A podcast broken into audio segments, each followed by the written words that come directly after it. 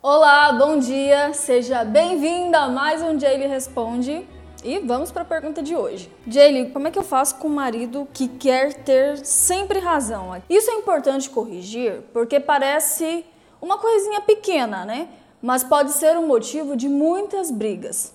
Pelo fato de que você se sente diminuída pelo marido e ao mesmo tempo não recebe, né, o reconhecimento ou até mesmo os créditos pelo que você fez. E isso é importante, todos nós buscamos reconhecimento. Eu fiz um vídeo sobre isso, ficou muito legal. Foi a pergunta de uma outra seguidora, eu vou deixar aqui embaixo e vai complementar muito bem esse vídeo de hoje. Para você entender melhor, uma pessoa que age assim, nem sempre o motivo disso é alta confiança. Sabe aquela pessoa segura? Na realidade, em 90% dos casos, é insegurança.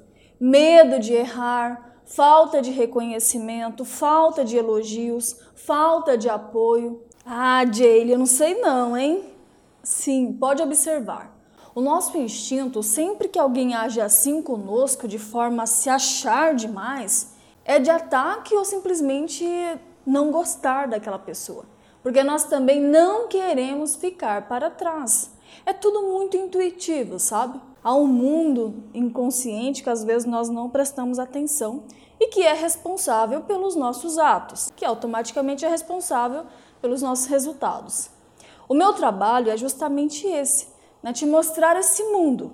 A minha missão não é só vir aqui falar dos maridos, das esposas, mas sim ajudar mulheres a se fortalecerem, conhecerem o mundo de estratégias, né, agir com sabedoria e não como a maioria faz, usando somente o instinto. Eu senti muito isso no começo do meu casamento. Meu marido sempre foi um homem muito inteligente e continua sendo. Mas eu sentia isso, né, que ele sempre tentava se sobressair, mesmo quando eu tinha razão. Ele fazia todo um rodeio ali para ficar por cima. E para resolver isso, primeiro, eu comecei a me valorizar mais. Eu comecei a cuidar do meu próprio conhecimento, sabe? Então, quanto mais eu buscava, mais segura eu me sentia, porque eu começava a entender tudo como funcionava por trás.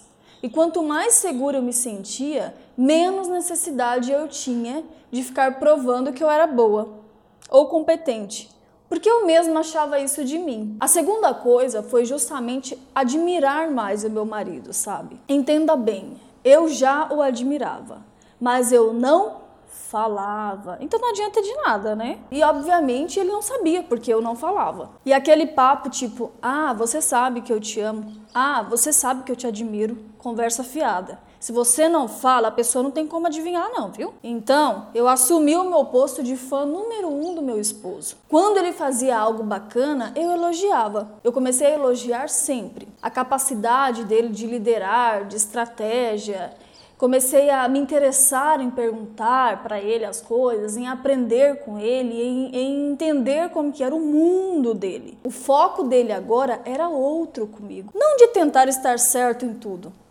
porque ele tinha clareza da minha admiração pela pessoa que ele é. E a terceira coisa, eu comecei a dizer quando ele errava, dizendo: "Olha, tudo bem, isso acontece. Na próxima vez, você pode fazer assim".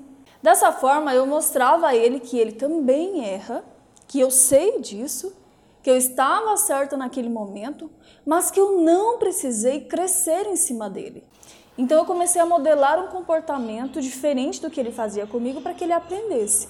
Também eu deixava claro com tudo isso que ele podia contar comigo, que ele podia errar, que faz parte da vida errar.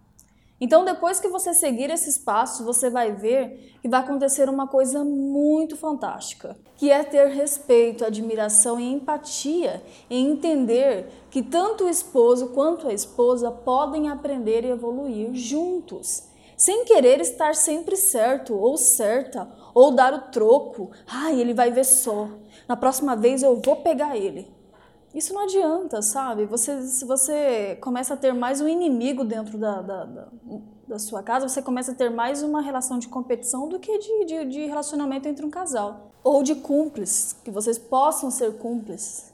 Agora, se o seu marido disser palavras que te ofendem, te diminuem, você deve ter um outro comportamento. Eu expliquei em outros vídeos que é bloquear as palavras negativas e fazer uma afirmação positiva sobre você. Mas no caso dele só querer ter razão, com essas técnicas aqui você vai resolver. Então, recapitulando, vamos lá, procure conhecimento.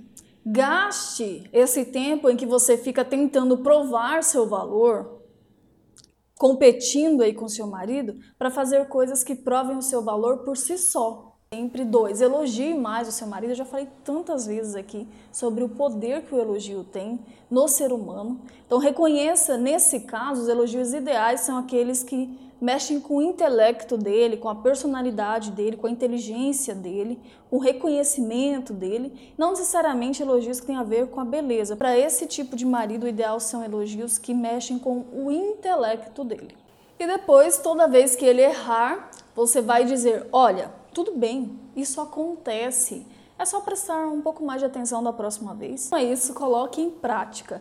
Coloque em prática, coloque em prática. Não adianta só vir aqui assistir, tá? Se você não coloca em prática. Então vai lá, já assiste aqui já testa aí com seu marido. Curte o vídeo, se inscreva no canal, ativa o sininho das notificações e me siga nas redes sociais. Me siga lá no Instagram, que é arroba e agora também você pode estar me seguindo no podcast. Então tem áudios fresquinhos todos os dias lá para você estar ouvindo no carro, na academia.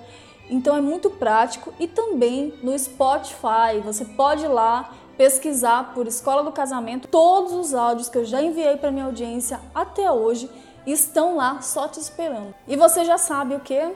Com a técnica certa o resultado é bem diferente. E eu te encontro no próximo vídeo. Tchau, tchau.